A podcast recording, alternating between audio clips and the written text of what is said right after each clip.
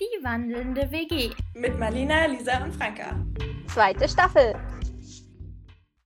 Hallo und willkommen zurück zu einer neuen Folge von Die wandelnde WG.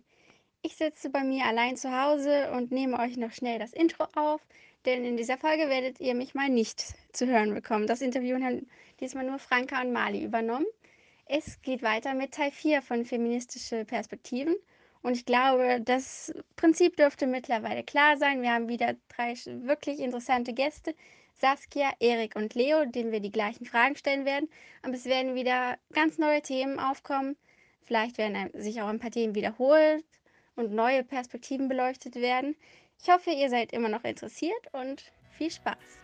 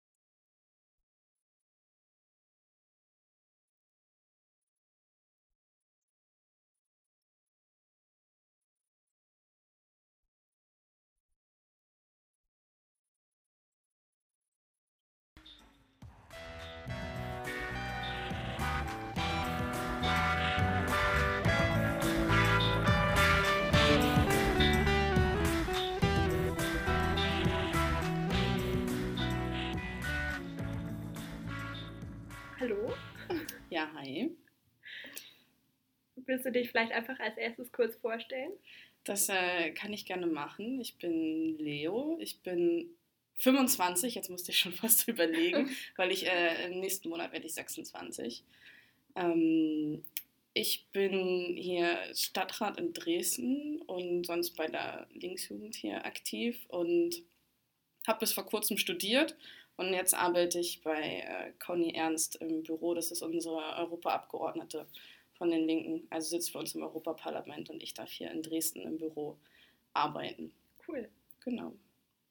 Das zu mir vielleicht. Ja, und wie alle anderen Gäste, die wir bis jetzt auch schon hatten, du bist natürlich unser letzter Gast tatsächlich. Der anderen haben wir schon abgearbeitet. Last but not least, genau.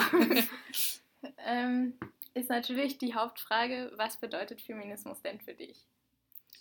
Das ist äh, eine große und gute Einstiegsfrage äh, tatsächlich. Ähm, In drei Stunden kommen wir wieder.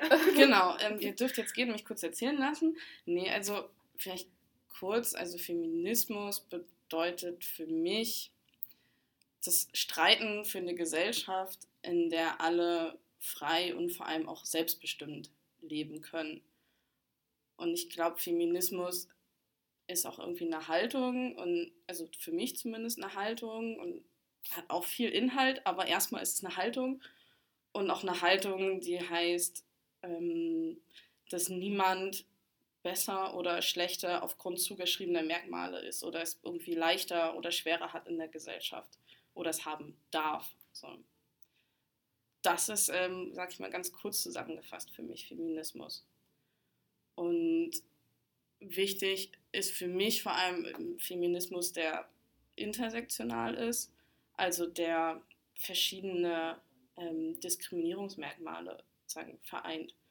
Ähm, dass es nicht nur quasi darum geht, dass Frauen benachteiligt sind, sondern dass es zum Beispiel ähm, schwarze Transfrauen sind, so. also Personen, die mehrere Diskriminierungsmerkmale aufeinander vereinen ähm, aber auch allgemein Transpersonen, schwarze Personen, behinderte Frauen zum Beispiel. Das sind alles Menschen, die, wie gesagt, mehrere Diskriminierungsmerkmale auf sich vereinen und denen es einfach noch beschissener in dieser Gesellschaft geht. Und das finde ich am Feminismus wichtig und das ist für mich auch Feminismus, dass all das zusammen betrachtet wird. Gibt es irgendwas, was für dich nicht dazu gehört, wo du jetzt sagen würdest, das wird manchmal so betrachtet, aber du findest das irgendwie nicht wichtig oder es gehört einfach nicht da mit rein? Ach, hm, naja, was ja immer ganz schnell passiert ist, wenn Menschen vom Feminismus reden, dann kommt irgendwer daher und sagt, was ist da mit den armen Männern? So. also das sieht man ja ganz häufig irgendwo, ne? dass dann mhm. irgendwo nochmal Leute aufspringen und sagen, ja, ich bin aber nicht so. Ähm, wir hatten jetzt letztens was als Linksjugend zum, ähm, zum Herrentag quasi äh, gepostet auf ähm, Facebook. Da ging es darum, irgendwie, ach, Bollerwagen in your face war, glaube ich, der, der, der Spruch dazu, weil uns halt diese Leute oder diese Gruppen von meistens männlich gelesenen Personen, die gehen dann durch die Straße, besaufen sich, pöbeln Frauen an, halten die Bahnen auf und so weiter. Das ist einfach ein schrecklicher Tag für viele Leute. Und da haben wir keinen Bock drauf, so auf so rumpöbelnde Männer meistens. Und dann setzt man sowas ins Netz und es dauert keine fünf Minuten, bis irgendein meistens Mann daherkommt und sagt, ja, aber es sind doch nicht alle so und es geht doch, das ist doch, ein, ne, ich bin doch ganz anders und so. Und dann denke ich mir so, ja, das ist schön für dich. Dann betrifft sich halt auch nicht die, genau. der Kommentar. Genau, dann, sorry, aber dann ist, dann haben wir dich doch nicht gemeint und du bist nicht ja. angesprochen und du darfst dann jetzt auch einfach mal still sein oder deine Privilegien nutzen und vielleicht den Leuten, die im Park äh, quasi so Scheiße bauen, denen es dann auch mal, ähm, denen auch mal sagen und sich nicht sozusagen rausziehen. Es ist immer ganz schnell, dass Leute sich dann rausziehen aus der Geschichte und sagen, mich geht es nichts an, weil mhm. ich bin ja gut und ich mache nichts, ähm, aber machen auch nichts dafür, dass es irgendwie besser wird. So, deswegen weiß jetzt nicht so genau, ob das auf die Frage tatsächlich passt, aber ist das, was mir eingefallen ist. So, das. Mich nervt auch manchmal, wenn irgendwie dann Leute kommen und sagen, ist doch alles gut. Was übertreiben denn hier immer alle so? Was muss denn eigentlich noch gemacht werden? Ist doch alles, ist irgendwie doch alles in Ordnung. Ja, genau. Oder bei uns gibt es sowas nicht. Oder ich kenne das nicht. Also, und deshalb gibt es das nicht. Genau, also ich, ich habe das, nicht kenne, ja. ich habe das noch nie gesehen, also ist das auch nicht so. Aber man muss vielleicht auch einfach mal die Augen aufmachen und wenn man es sehen will, dann, äh, dann sieht man es auch. Und wenn man es nicht sehen will, dann ist es auch einfach, es nicht zu sehen. Das merke ich auch jetzt schon, wenn wir uns da so mehr mit beschäftigen, was wir ja jetzt im Moment machen, Hm. dass man dann irgendwie auch mehr mitbekommt von dem, was eigentlich irgendwie falsch läuft. Also Ja. manchmal denkt man sonst eigentlich gar nicht drüber nach und es ist irgendwie mehr Normalität und jetzt ist es manchmal so, okay, das sollte eigentlich nicht so sein. Hm. Das ist klar, also man muss quasi das erst spüren, glaube ich, und sich dem auch erst bewusst werden, wo drinnen man eigentlich irgendwie so gefangen ist. Ne? Ähm, ich kenne das auch von Freundinnen, die auch immer gesagt haben, nee, und ich bin doch irgendwie ganz frei und emanzipiert und mir geht's gut und so.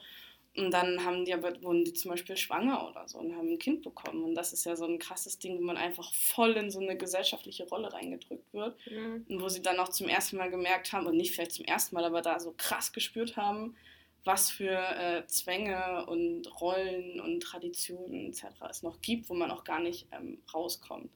Und wenn man sich ein bisschen damit beschäftigt, dann ähm, merkt man doch schon einiges mehr, was vielleicht äh, noch scheiße läuft, um es mal so zu sagen. Aber ist, was ist euch da jetzt konkret oder dir jetzt konkret quasi mal aufgefallen? Oder hast du irgendwie so Beispiele, wenn du jetzt sagst, du hast dich mehr mit beschäftigt irgendwie? Na, was mir im Moment stark auffällt, wir haben eine Baustelle gegenüber vom Haus und immer wenn ich da rausgehe und da steht irgendein so ein Bauarbeiter, wie mir da hinterher geglotzt wird und das nervt mich so und ich glaube, früher war ich so, na, ist halt normal, dass einem da hinterher geguckt wird und jetzt bin ich aber so, ist doch egal, so was ich anziehe, warum, warum muss ich mich anders anziehen, als ich mich anziehen will? Hm. Und die gucken mir doch hinterher, egal was ich anziehe. Das ist irgendwie. Ja, und eigentlich sollten sie dir gar nicht hinterher gucken. So, was wird Ja, einem genau, quasi genau. beigebracht, so, naja, das ist halt geil und so quasi Frauen oder weiblich gelesene Menschen als Sexobjekt einfach, egal Ja. wo. Ist, das ist, wird einem ja gelehrt, so im Fernsehen, in der Werbung, im Radio, sonst irgendwo. Ne? Und deswegen ist man das quasi eine Art gewohnt, dass einem da hinterher geguckt wird, vielleicht. Aber es soll einfach nicht so sein. Und es ist auf eine Art irgendwie gut, dass man das merkt, aber Mhm. auch, dann, man, wenn man es merkt, dann ist es natürlich auch ähm, präsent und da man merkt, dass was scheiße läuft. So. Ich hatte letztens halt auch ein ganz krasses Beispiel. Da war ich noch nicht mal alleine unterwegs. Ich war mit meiner Mutter und ihrem Freund unterwegs und dann war da halt auch so ein Bauarbeiter und der ist die ganze Zeit hinter uns gelaufen und wir haben den dann vorbeigelassen und Mhm. der ist so an uns vorbeigelaufen und hat noch im Vorbeigehen den Kopf in meine Richtung die ganze Zeit gedreht und von, von vorne noch sich permanent umgedreht und mich die Mhm. ganze Zeit von oben bis unten angestarrt. Das war so unangenehm. Ich finde es so. Warum? Und es ist ja nicht nur unangenehm, sondern vielleicht, also ich weiß jetzt nicht, wie es für dich in der, in der Situation war, aber es ist ja auch eine bedrohliche Situation Ja. irgendwo. Ne? Also Ich wenn das jetzt zum Beispiel vor nachts allem ekelhaft in erster Linie so. Ja. Aber wenn das jetzt zum Beispiel auch nachts passiert wäre oder so, ich Mhm. weiß nicht, ob es Ja. ich weiß nicht, ob es männliche gelesene Personen gibt, die das Gefühl kennen, sozusagen nachts durch die Straße zu laufen, irgendwie mit einem Schlüssel so in der Mhm. Hand, so, ne? Nur weil man halt irgendwo Angst hat. Und es kann und darf doch nicht sein, dass Personen nachts durch die Straße gehen und ähm, irgendwie Angst haben. So. Und ich glaube nicht, dass es sozusagen, vor allem die Männer, die dann sagen am Ende so, ja, aber ich bin ja ganz anders. Ich weiß nicht, ob die das verstehen und wenn man dieses Gefühl vielleicht mal hatte, man dann immer noch so reagieren würde. Hast du noch irgendeine Frage? Ich, höre gerade zu und stimme zu vollkommen. Also ich finde das auch mit dem. Also gerade so nachts durch die Straße gehen, ich fühle mich da dann auch nicht immer so Ja. hundertprozentig wohl. Jedenfalls, wenn ich da jetzt alleine durch die Gegend laufe. Ich tue dann auch immer so, auf unserer Straße sind auch häufiger irgendwelche betrunkenen Leute unterwegs. Ich tue dann immer so, als hätte ich mein Handy die ganze Zeit an und würde die ganze Zeit irgendwie im Schreiben so Hm. die ganze Zeit im Kontakt zu der Umwelt. Meistens schlafen halt die Mhm. anderen schon. Aber Aber das ist ja total krass, ne? Ich meine, du kennst das, du kennst das wahrscheinlich auch irgendwo, ne? Aber es gibt also so vor allem wirklich männlich gelesene Personen kennen das vielleicht gar nicht so. hm. Ja, die können sich das natürlich auch nicht vorstellen. Ja. Ich meine, als Mädchen zumindest wird einem halt auch schon eigentlich relativ früh gesagt, ja, nachts ist jetzt vielleicht nicht so geil, wenn du da jetzt mit Mhm. 16 alleine durch die Mhm. Stadt läufst oder Ja. so. Ja. Sei zumindest mit einer Freundin unterwegs. Ja. Und ich glaube nicht, dass das jetzt Jungs auch so beigebracht wird unbedingt. Ich meine, die Angst muss ja nicht immer begründet sein. So, ne? Es passiert, Nee, natürlich also, ne? Das wird einem ja auch sozusagen beigebracht, diese Mhm. Angst. Aber die Angst wird, naja, ich sag mal, Jungs halt wirklich, wie du es gesagt hast, nicht beigebracht. Ne? Ich habe das halt zum Beispiel auch bei meiner Mutter, als die jünger war, war die auch irgendwie auf einer Baustelle und musste da halt aufs Klo und ist dann auf so einen, so einen Dixie-Klo gegangen. Oder so Plumpsklo halt. Ich weiß nicht, wie das damals aussah, aber Mhm. sie war da halt auch so alt wie wir vielleicht. Also auch so um die 16 bis 20, würde ich sagen. Ich weiß nicht so genau. Und der, da ist ihr halt auch ein Bauarbeiter dann gefolgt und Mhm. hat die Klotür sozusagen aufgemacht.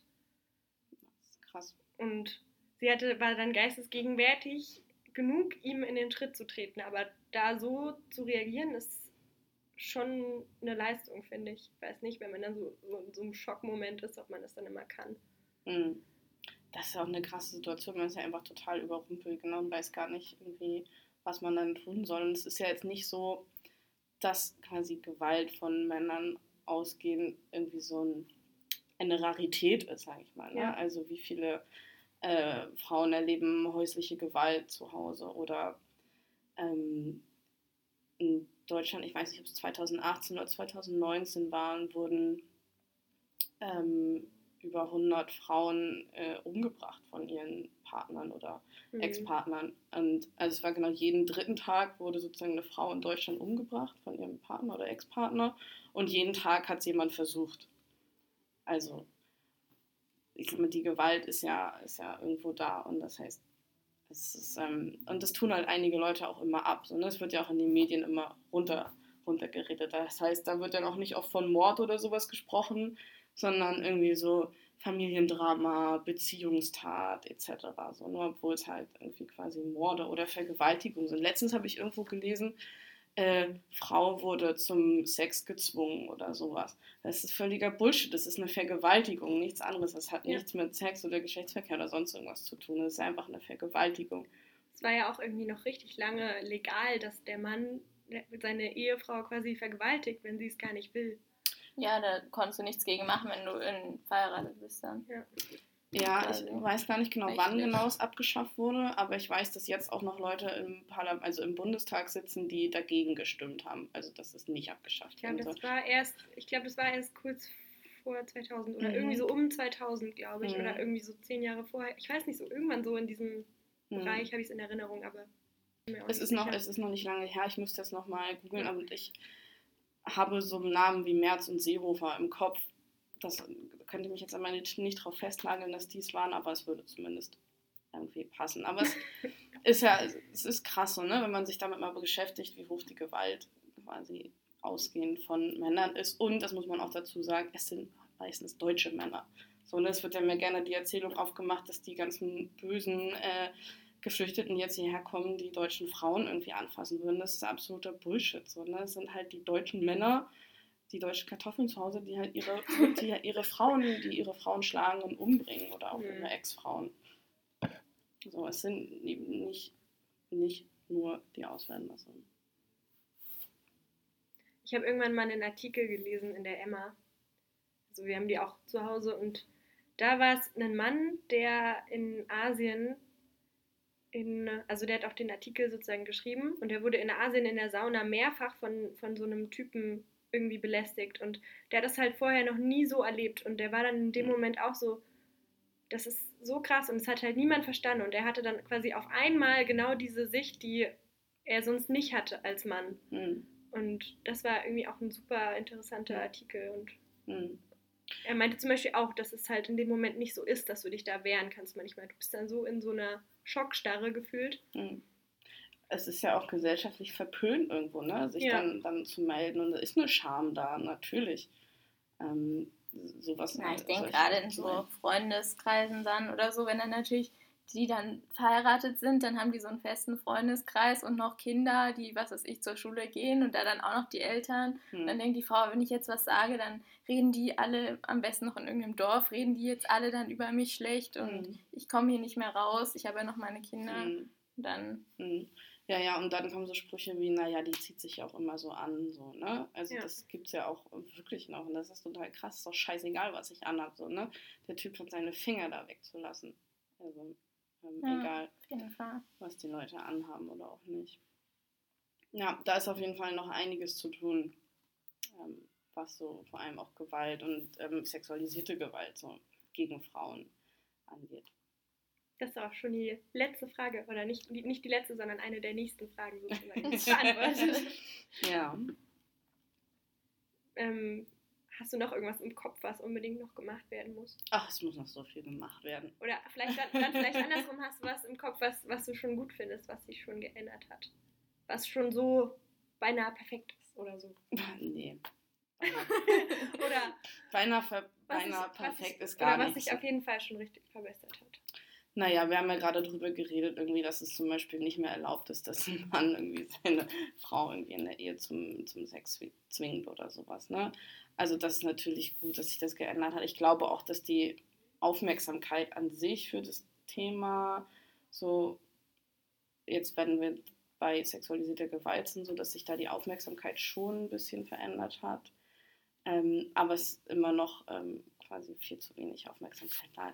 Keine Ahnung, was irgendwie schon ähm, perfekt ist. Also, keine Ahnung, Sachsen sowieso nicht. Ich warte immer noch auf Antidiskriminierungsgesetze äh, oder da überhaupt ein Gesetz. Ähm, da ist Sachsen wahrscheinlich auch nochmal so ein Sonderfall. Gibt es die woanders schon? Und was, was beinhaltet das dann? Ähm, ich, es gibt hier in anderen Bundesländern auf jeden Fall schon ein Antidiskriminierungsgesetz. Ähm, das sind einfach quasi Gesetze, in denen man sich dann quasi in Diskriminierungsfällen halt auch drauf ähm, berufen kann, so in denen Diskriminierung ähm, quasi gesetzlich quasi da, ähm, eben geregelt ist. Das ist ja jetzt auch, ich meine, steht zwar schon im, im Grundgesetz irgendwo, aber auch das ist ja noch nicht ähm, quasi vollständig. Ne? Äh, Es darf niemand aufgrund von seiner alle Begriffe, die jetzt drinstehen, auf jeden Fall muss da zum Beispiel die Rasse auch noch raus. So, Mhm. ne? Und ähm, es sollte aber auch noch die ähm, sexuelle Orientierung und äh, die geschlechtliche Identität zum Beispiel noch ähm, mit rein. Ähm, das große Thema war ja Feminismus. Da ist es natürlich schon irgendwie eine Art ähm, Errungenschaft, weil es gehört für mich auch dazu, dass zum Beispiel die Ehe für alle, wobei es nicht, nicht sagen Ehe für alle, aber dass die Ehe quasi geöffnet wurde, ist halt irgendwie äh, eine Art ähm, Errungenschaft. So. Wobei das ja auch noch nicht lange her ist und äh, ja auch relativ schwieriger Nee. Prozess schon wieder fast, so, wo man sich dann im Jahr, ich weiß nicht mehr, vor ein paar Jahren war es erst, Hm. über 2010, wo man sich dann gefragt hat, äh, Ja, hallo? Und es ist ja auch immer noch nicht ähm, komplett durch, zum Beispiel. Ne? Also Ja. es ist noch nicht komplett durchgeregelt. So, wenn jetzt zum Beispiel zwei ähm, Frauen zusammen also ein Kind äh, bekommen, also eine Frau quasi trägt es quasi aus und die andere dann ähm, eben nicht, dann ist es in der Ehe zwischen Mann und Frau so, dass der Ehemann automatisch als Vater eingetragen wird. Egal ob ähm, Ob er jetzt der biologische Vater ist oder Genau, nicht. egal ob so oder nicht. Bei zwei Mutterfamilien ist das nicht so. Da muss Mhm. das Kind quasi über eine, ähm, ich glaube, eine Stiefkindadoption nochmal, also adoptiert werden. Die Mutter, die zweite Mutter wird Mhm. nicht mit eingetragen, weil es auch wirklich nur in der Geburtsurkunde ein Feld für Vater quasi und Mutter gibt. Das könnte man ändern. Man könnte einfach Elternteile sozusagen hinterschreiben. Also Elternteil 1. Ähm, Ja, ja. und zwei oder drei. Also ich meine, auch das sollte vielleicht irgendwann mal möglich sein, dass es mehr als zwei Elternteile ähm, äh, rechtlich gibt. Ähm, es gab auch schon mal den Fall, also weil wir da bei dieser Ehe für alle und Mutterschaften sind, ist zum Beispiel ein Transmann, der noch äh, der ein Kind bekommen hat und das auch ausgetragen ist und dann als Mutter eingetragen wurde, weil immer automatisch in der Geburtsurkunde die austragende Person als Mutter. Mutter Kennzeichnen eingetragen wird. wird. So. Also es ist alles noch nicht so ähm, fertig durchdacht, so an vielen Ecken. Das ist, glaube ich, auch für viele Menschen schwer, sich von diesem biologischen vielleicht. Denken da loszulösen. Ich Ja. meine, biologisch ist ja logisch, dass die Mutter sozusagen ist, aber wenn die Person sich halt als Mann sieht, dann ist es ja nicht die Mutter, sondern halt der männliche Ja, der, Teil. die Person war auch im Ausweis, also ein Mann Hm. quasi. Also es ist, ist quasi ein Mann, rechtlich, körperlich, also so war halt ein Mann. So, und Konnten als Mutter wahrscheinlich nicht die. Mutter weglassen. Die Also- wollten wahrscheinlich dann unbedingt, dass da eine Mutter drin steht. Ja, ja, also es muss ja irgendwo dann eingetragen Bescheuert. Naja, und was jetzt so gerade, also wenn man vielleicht, perfekt ist ja halt irgendwie nicht so, ähm, was geändert werden müsste, weil wir viel über die Gewalt gesprochen haben. Ich finde Femizide, also Morde an Frauen, müsste ein eigener Straftatbestand sein. Ähm, dass es halt nicht einfach quasi Mord ist oder äh, dann irgendwie als Körperverletzung mit Todesfolge oder ähnlichem abgetan wird, sondern dass es ein eigener Straftatbestand wird, Femizid, um das besser nachzuverfolgen, äh, nachverfolgen Weil das aus anderen Gründen gemacht wurde, oder? Genau. Also Ja. quasi es ist, es ist ja ein Mord aufgrund des, aufgrund der Tatsache, dass die Person erstmal eine Frau ist. Hm. So. Und das sollte ein eigener Straftatbestand sein zur besseren Verfolgung und ähm, Aufklärung und auch für dann Statistiken und so weiter, um daraus dann neue Schlüsse ziehen zu können. Zum Feminismus, wie gesagt, gehört ja auch irgendwie, also ich würde mich sozusagen als Queer-Feminist irgendwie bezeichnen. Und da vor allem in der Queer-Politik ähm, ist vor allem auch mir persönlich gerade zum Beispiel eine Reform des ähm, transsexuellen Gesetzes total wichtig. Es ist allgemein wichtig, weil das Ding halt unglaublich repressiv und scheiße ist und seit keine Ahnung wie vielen Jahren äh, Leute da irgendwie ähm, diskriminiert. Wenn das jetzt noch mal bald ähm, quasi geändert werden würde, wäre das ein Traum. Was genau ist das für ein Gesetz? Also ich kenne mich da halt überhaupt nicht aus. Ähm, das Transsexuellengesetz regelt sa- sozusagen, wie ähm, Transpersonen Namen und Personenstand ähm, ändern können. Das war das in dem Zeitungsartikel über dich, oder? Was da auch drin stand? Ja, das ähm, stand da auch mit drin. Genau, weil es jetzt halt gerade so ist, dass ähm, Personen, die quasi ihren Namen und ihren Personenstand ändern lassen wollen, dafür zwei Gutachten, psychiatrische Gutachten brauchen, Hm. ähm, die man auch noch selbst bezahlen muss. Also man muss quasi zum Gericht gehen, das beantragen, die weisen dir dann zwei GutachterInnen zu, da darf man dann hingehen, sich nackig machen quasi. Also es gibt wirklich Leute, die mir erzählen, dass sie ihre Unterwäsche da zeigen müssen, um zu gucken, ob der wirklich männlich ist. Ähm, und ähm, Was hat damit zu tun? ja, aber ich weiß niemand, was das damit zu tun hat. Dann kriegt man die Gutachten, die man selbst bezahlen muss und dann kann man in einem wirklichen Gericht, also sitzt man auch wirklich im Gericht und darf dann äh, quasi das ändern lassen. So. Deshalb muss das halt, das muss weg, das Transsexuellengesetz. Leute können, sollen und können einfach aufs Amt gehen und sagen, das ist mein Name, das ist mein Personenstand, ähm, so soll es aussehen und fertig. Keine Person geht irgendwie aufs Amt und hat sich das nicht gut überlegt. Ja, würde ich auch sagen. Ist ja auch ein unglaublicher bürokratischer Aufwand, der dann irgendwo, Ja. Finde ich jedenfalls, nicht so besonders sinnvoll ist. Ja, das ist Also, ja nicht nur ein bürokratischer Aufwand, ne? Was ist das für die Leute, die das machen müssen, so, ne? na, auf Also jeden das, Fall, aber es wäre auch ja. im Sinne sozusagen des Staates in dem Ja, Sinne, oder? weil dann hätten sie ja weniger Aufwand. Also Ja, das ist ja jetzt nicht nur im Sinne dann der Person an sich, ne, sowieso. Weil 2000 Euro zu bezahlen, nur um damit da ein Kreuz irgendwie nicht mehr steht oder geändert wird, ja, ist oder? ja schon ein bisschen vielleicht sehr viel Geld. Und eigentlich sollte man da gar kein Geld für bezahlen. Das ist eine wissen. gute ähm, Argumentation. Also das, das Gerichtsverfahren kostet ja auch Geld. Ne? Das sind ja, Ja, auch Arbeitsstunden der RichterInnen. das kann man sich klemmen. Ja. So, das würde mir jetzt so spontan einfallen. Können wir vielleicht schon zur letzten Frage kommen? Ja, Das mit dem Vorbild. ja. Hast du irgendein Vorbild? Ist dir eins eingefallen? Ein cooles?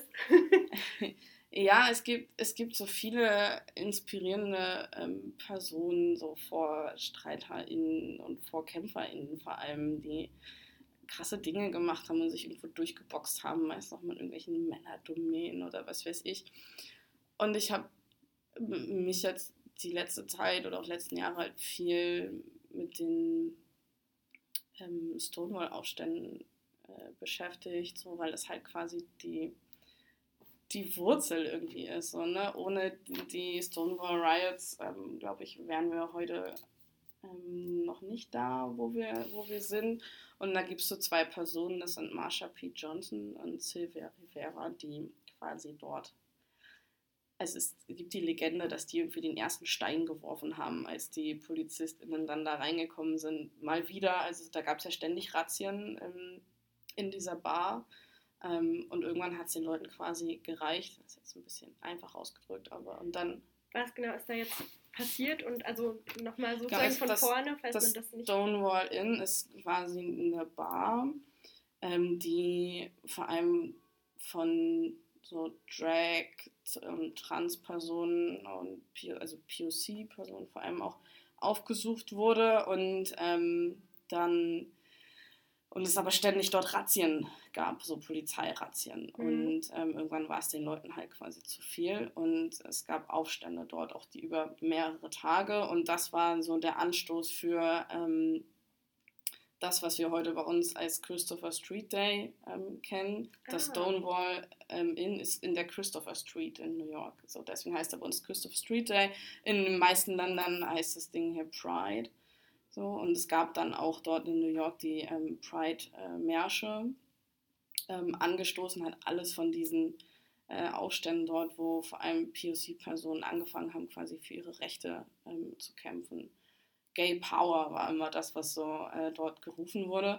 Das war auch, es war ganz spannend, weil dann irgendwann diese Bewegung so übernommen wurde von so, na, ich sag mal, weißen, schwulen Cis-Männern, ähm, die dann leider vergessen haben, dass es vor allem schwarze Transfrauen waren, die dort äh, quasi den ersten Stein geworfen haben und der in, Beweg der in Bewegung das eigentlich irgendwie ist.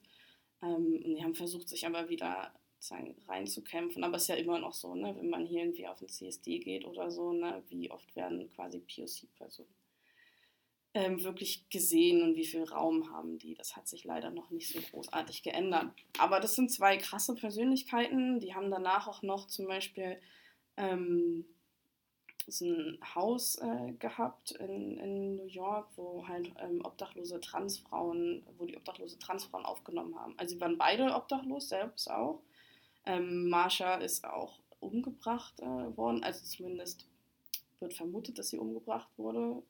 Ähm, wurde irgendwann im, im Fluss tot gefunden und der, das ist bis heute quasi ungeklärt. Also angeblich war es ein Suizid, aber niemand Niemand weiß Niemand es. glaubt es so Hm. wirklich. Und es gibt eine ganze Reihe ungeklärter Todesfälle von vor allem schwarzen äh, und auch schwarzen Transfrauen in den USA. Und zu denen gehört wahrscheinlich auch Marsha. Ähm, und es sind zwei krasse Persönlichkeiten, über die man sich vielleicht ein bisschen informieren kann. Vor allem auch die Reden, die die halten. Oder vor allem Silvia war dann immer die, die oft vorne stand Reden gehalten hat. Das ist unglaublich. Also was für eine Wut und ähm, Verletzung halt da auch mit drin ist, aber dann trotzdem so nach vorne zu gehen und zu sagen, das ist, wir holen uns unsere Rechte, egal was ihr hier sagt und wir kämpfen dafür. Das ist schon sehr inspirierend. Ja. Gibt es auch einen schönen Film auf Netflix, falls ihr euch den mal anschauen wollt. Ich habe, glaube ich, davon gehört. Ich weiß zwar nicht mehr, wie er heißt, aber. The Life and Death of Marsha P. Johnson. Okay, nee, So dann der. ich einen anderen. Aber könnte man sich auf jeden Fall mal angucken. Ist auf jeden Fall sehr schön. Ja, klingt auf jeden Fall nach einem inspirierenden Beispiel oder inspirierenden Persönlichkeiten als Vorbilder. POC bedeutet. People of Color. Okay. Genau.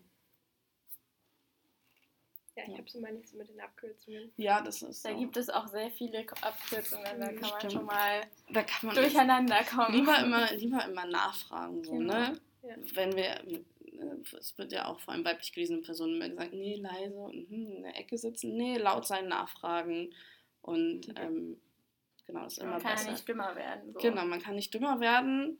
Und mir wurde immer gesagt, so, ich habe mich in der Uni oder so auch immer ganz oft nicht getraut, irgendwas zu sagen. Und dann hat mir wer gesagt, so, nee, es gibt mindestens noch eine Person in diesem Raum, die die gleiche Frage hat. Also kannst du sie auch stellen. So, es gibt, es gibt keine doofen Fragen. Also gibt schon, aber die meisten. Ja. die aber man meisten- kann sie trotzdem fragen. genau, genau. Kostet Deswegen, ja auch nichts. deswegen immer nach vorne mit Fragen. Ich hoffe, ich habe nicht zu viele Abkürzungen benutzt. Und, ähm, Nö, wenn ich was nicht wusste, habe ich nachgefragt. okay, sehr, Und gut. dann hat sich das dann immer geklärt. sehr schön. Ja, Ansonsten war es allgemein sehr gut verständlich. okay. Finden wir jedenfalls. Alles klar. Ja, habt ihr noch eine Frage? Nee, eigentlich nicht, oder? Ich denke nicht, oder? Hast du noch ein Abschlusswort? Ja, tschüss.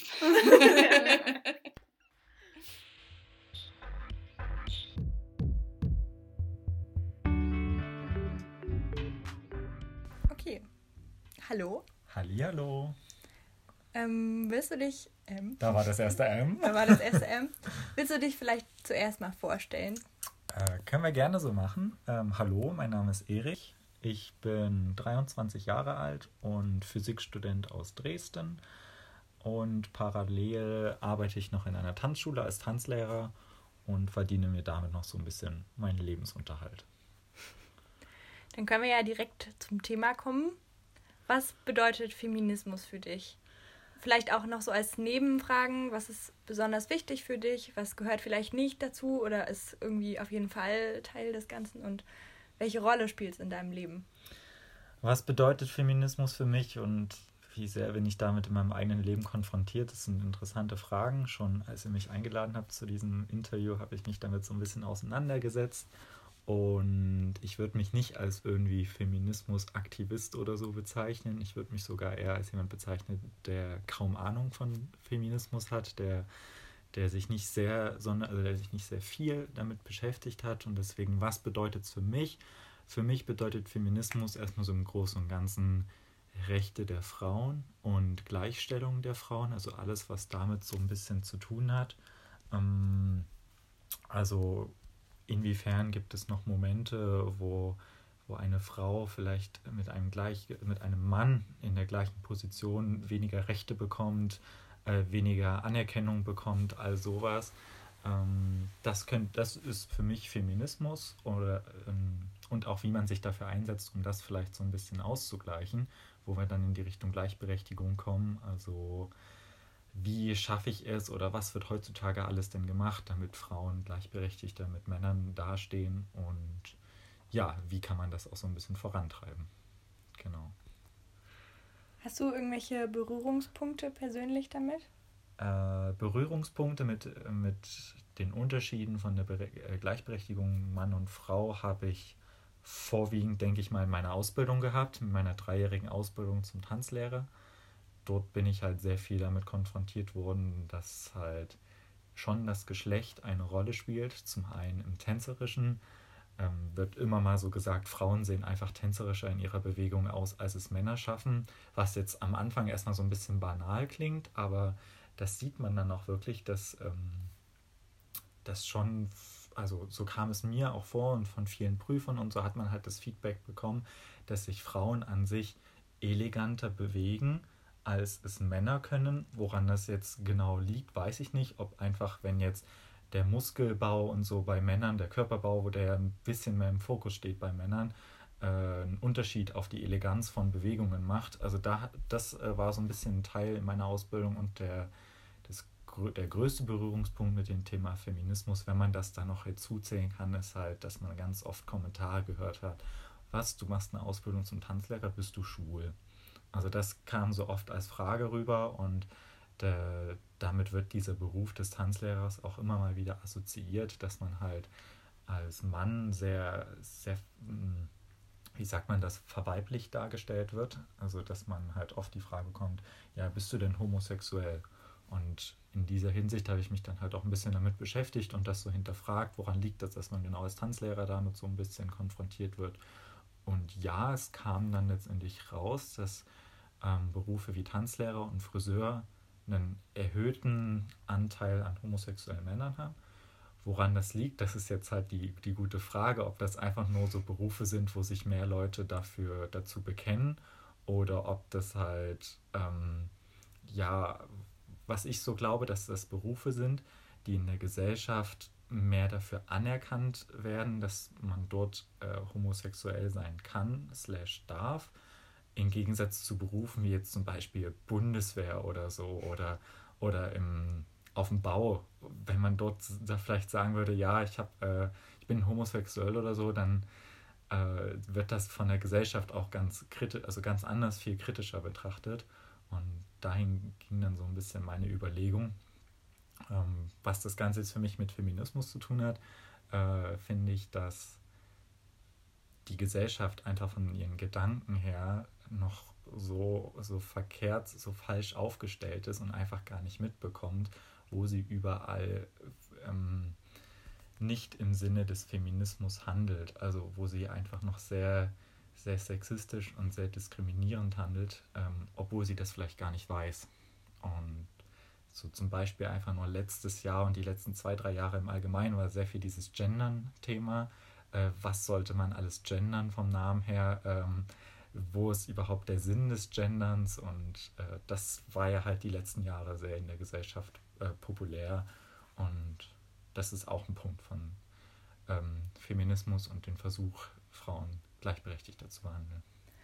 Zum Beispiel bei dem Gendern ist ja auch ein spannendes Thema. Habe ich auch irgendwie gestern ein Gespräch zu gehabt mit mehreren Leuten, die ähm, halt so das einfach komisch fanden. Natürlich ist es auch einfach ungewohnt, aber ich finde es irgendwie wichtig, dass man sich so ein bisschen Mühe gibt. Also ich mache das auch nicht durchgängig, aber es gibt zum Beispiel auch, da, darauf sind wir dann auch gekommen, es gibt ja auch Ausweichmöglichkeiten. Wenn man zum Beispiel sagt, okay, ähm, statt Teilnehmerliste oder Teilnehmerinnenliste oder so, macht man dann halt Teilnahmeliste. Hm, ist ja wie Student, Studentin oder einfach Studierende. Studierende genau. genau. Also ja, ich hatte vor zwei Jahren, hatte ich auch mal ein sehr interessantes Gespräch darüber mit diesen Gendern und mit der Gesellschaft und den Gendern, da habe ich so erwähnt, aber es ist doch völlig normal zu sagen, der Bürgermeister oder das Amt des Bürgermeisters. Also es, ist so selbstverständlich, dass man in vielen Sachen einfach den, sag ich mal, die männliche Bezeichnung nimmt, äh, als jetzt das zu gendern und männlich und weiblich zu sagen, weil es halt in der Gesellschaft, im Sprachgebrauch sehr normal ist, einfach nur eine, ein Geschlecht zu nehmen und das halt oftmals das männliche Geschlecht ist. Und daraufhin wurde dann erwidert, ja, es gab aber auch mal eine Zeit, da war es in der Gesellschaft völlig normal, das Wort Nigger zu verwenden. Und in dem Zusammenhang war es auch zu dieser Zeit völlig normal, mit ähm, den Leuten dieser ethnischen Gruppe so umzugehen, wie man damals umgegangen ist. Und da hat dieses Wort Nigger halt auch seinen Beitrag zu, obwohl das in dem Moment völlig normal und vielleicht gar nicht diskriminierend gemeint war. Und wenn man das halt auf die heutige Zeit überträgt, Sprache ist halt nun mal was sehr Machtvolles. Und wenn man anfängt in der Sprache halt mehr auf Gleichberechtigung zu achten, dass das dann auch mehr dann in die Persönlichkeit und den Umgang mit, mit allen Menschen übergeht. Und deswegen man mit der Sprache anfangen kann, diese Gleichberechtigung voranzutreiben und über dieses Gendern eben. Das ist auf jeden Fall ein guter Punkt. Nochmal ganz kurz zurück zu dem Eleganz und äh, homosexuellen Ding. Was ich immer dazu gedacht habe, war, also ich glaube, du bist zum Beispiel, was tänzerisch angeht, viel, viel eleganter als ich. Ich bin ja immer so, eher so ein Stock oder so. Ich meine, das ist jetzt auch nicht schwierig, aber ich hatte nie das Gefühl, ich meine, es ist vielleicht eine andere Art von Eleganz, aber ich fand es jetzt nicht irgendwie weniger elegant oder so. Und mit dem homosexuellen Ding, warum man das denkt, war in meinem Kopf dann vielleicht auch so, weil, weil eben Tanzlehrer eben eleganter zum Beispiel wirken. Und man hat ja so einen so ein Bild, wie Homosexuelle sind, was sie mhm. natürlich nicht durchgängig sind, ist sehr logisch. Und das ist halt auch wieder nur so ein, ähm, ich habe das Wort vergessen, wie heißt das? So ein Stereotype, also so ein ja, bisschen so, dieses Gesellschaftsbild, ja, was man einfach denkt, der ist homosexuell, der rennt mit Handtasche rum, der genau. sich gerne, der trägt gerne irgendwelche super eng anliegenden Klamotten, der bewegt beim Laufen seine Hüfte. Also genau, also dieses, und dieses, der bewegt beim Laufen seine Hüfte, das ist zum Beispiel bei Tanzlehrern natürlich mehr, weil man das dann ja auch häufiger machen muss. ja, das stimmt allerdings.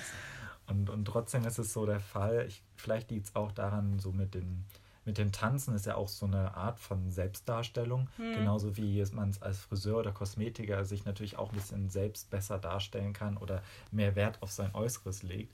Und ich weiß nicht, ob das was damit zu tun hat, Leute, die sich halt als homosexuell outen, die halt einen, die dadurch vielleicht ein höheres Selbstbewusstsein haben, eine höhere Meinung von sich selber oder weniger, weniger Wert auf das legen, was andere von ihnen sagen und deswegen halt eine bessere Außendarstellung haben, eine selbstbewusstere Außendarstellung haben und das halt über sowas wie Tanzen oder ähm, Frisieren oder Make-up tragen halt versuchen zu äußern. Und dass deswegen diese Berufsgruppen wie halt Tänzer, Friseur, Kosmetiker halt einen höheren Anteil von Homosexuellen haben als jetzt in der Bundeswehr zum Beispiel. ja, da ist äh, vielleicht weniger Wert darauf gelegt, sich als Individuum darzustellen, sondern mehr der Masse nachzugehen. Ja, das stimmt auf jeden Fall. Hm. Denke ich jedenfalls auch so. Ah. Ähm, noch eine andere Frage. Gibt es denn irgendwelche Entwicklungen, die auf jeden Fall noch mitgemacht werden müssen aus deiner Sicht oder die vielleicht du vielleicht schon beobachtet hast, die irgendwie gut sind oder? Also, ähm, ja, weil dies, also ich kenne mich ja wie gesagt nicht ganz so sehr viel aus naja, mit den also feministischen also, Bewegungen, deswegen ist diese Entwicklung. Es geht auch nicht unbedingt zum Beispiel um die Geschichte, sondern eher das, was du vielleicht so selber mitbekommen hast. Mm, ich fand es immer sehr gut, dass, dass es Leute gibt, die sehr viel Wert auf sowas wie Gendern legen oder sehr viel Wert darauf legen, dass du dir selber mal Gedanken darum machst, dass du dich selber mal eine halbe Stunde an den Rechner sitzt und dir vielleicht dazu was durchliest zu diesen Themen.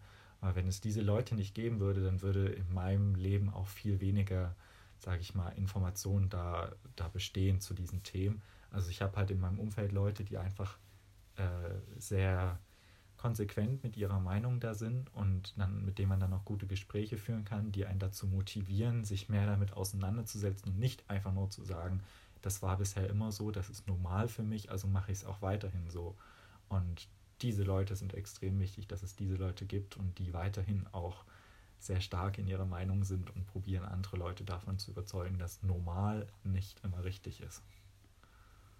Okay, hast du vielleicht in dem Zusammenhang oder vielleicht auch nicht in dem Zusammenhang irgendein feministisches Vorbild? Vielleicht auch, also egal ob Mann oder Frau oder vielleicht auch eine einfach eine starke Frau so in deinem Leben oder insgesamt, die du bewunderst? Also ich kann da jetzt keine Person im Genauen nennen, weil mir das einfach, mir fällt das jetzt niemand so genau ein. Ich bin oftmals mit Frauen konfrontiert worden, die die sehr starkes Selbstbewusstsein haben und dieses auch sehr äh, offen zeigen, die einfach mal ganz alleine ein Auslandsjahr in, in Neuseeland bestreiten oder so. Und das, das sind solche, solche Aktionen auch, die für mich sehr, also die, die, die mich einfach erfreuen, die einfach so dieses, dieses Selbstbewusstsein, diesen Ausdruck äh, von so einer Frau halt äh, darstellen. Und sowas sehe ich immer als Vorbild für die Gesellschaft an, aber eine genaue Person habe ich da nicht. Okay. Dann war es das schon wieder. Danke sehr. Vielen Dank für das Gespräch. Hat mich gefreut. Mich auch.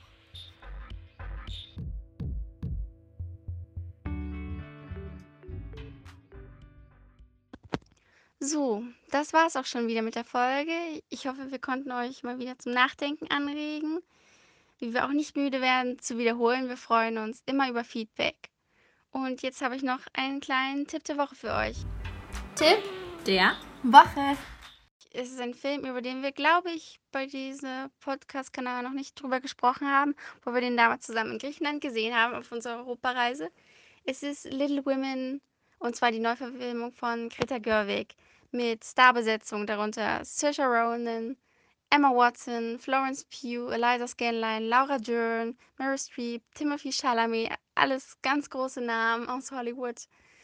Ja, mehrfach Oscar nominiert natürlich auch, unter anderem für das wirklich geniale Drehbuch. Und es wird eben von vielen auch als feministische Neuverfilmung bezeichnet. Es gibt ja davon schon einige Verfilmungen. Es beruht auf dem im englischen Sprachraum sehr bekannten Buch. Vielleicht habt ihr es auch schon gelesen. Auf Deutsch heißt es Betsy und ihre Schwestern.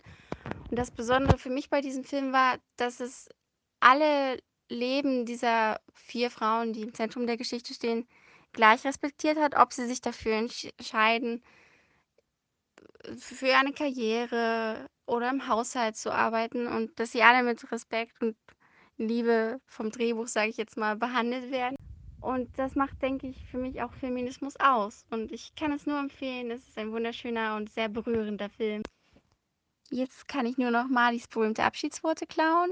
Ich wünsche euch einen schönen Abend, Vormittag, Nachmittag, Nacht, was auch immer, wann auch immer ihr das anhört. Und bis zum nächsten Mal.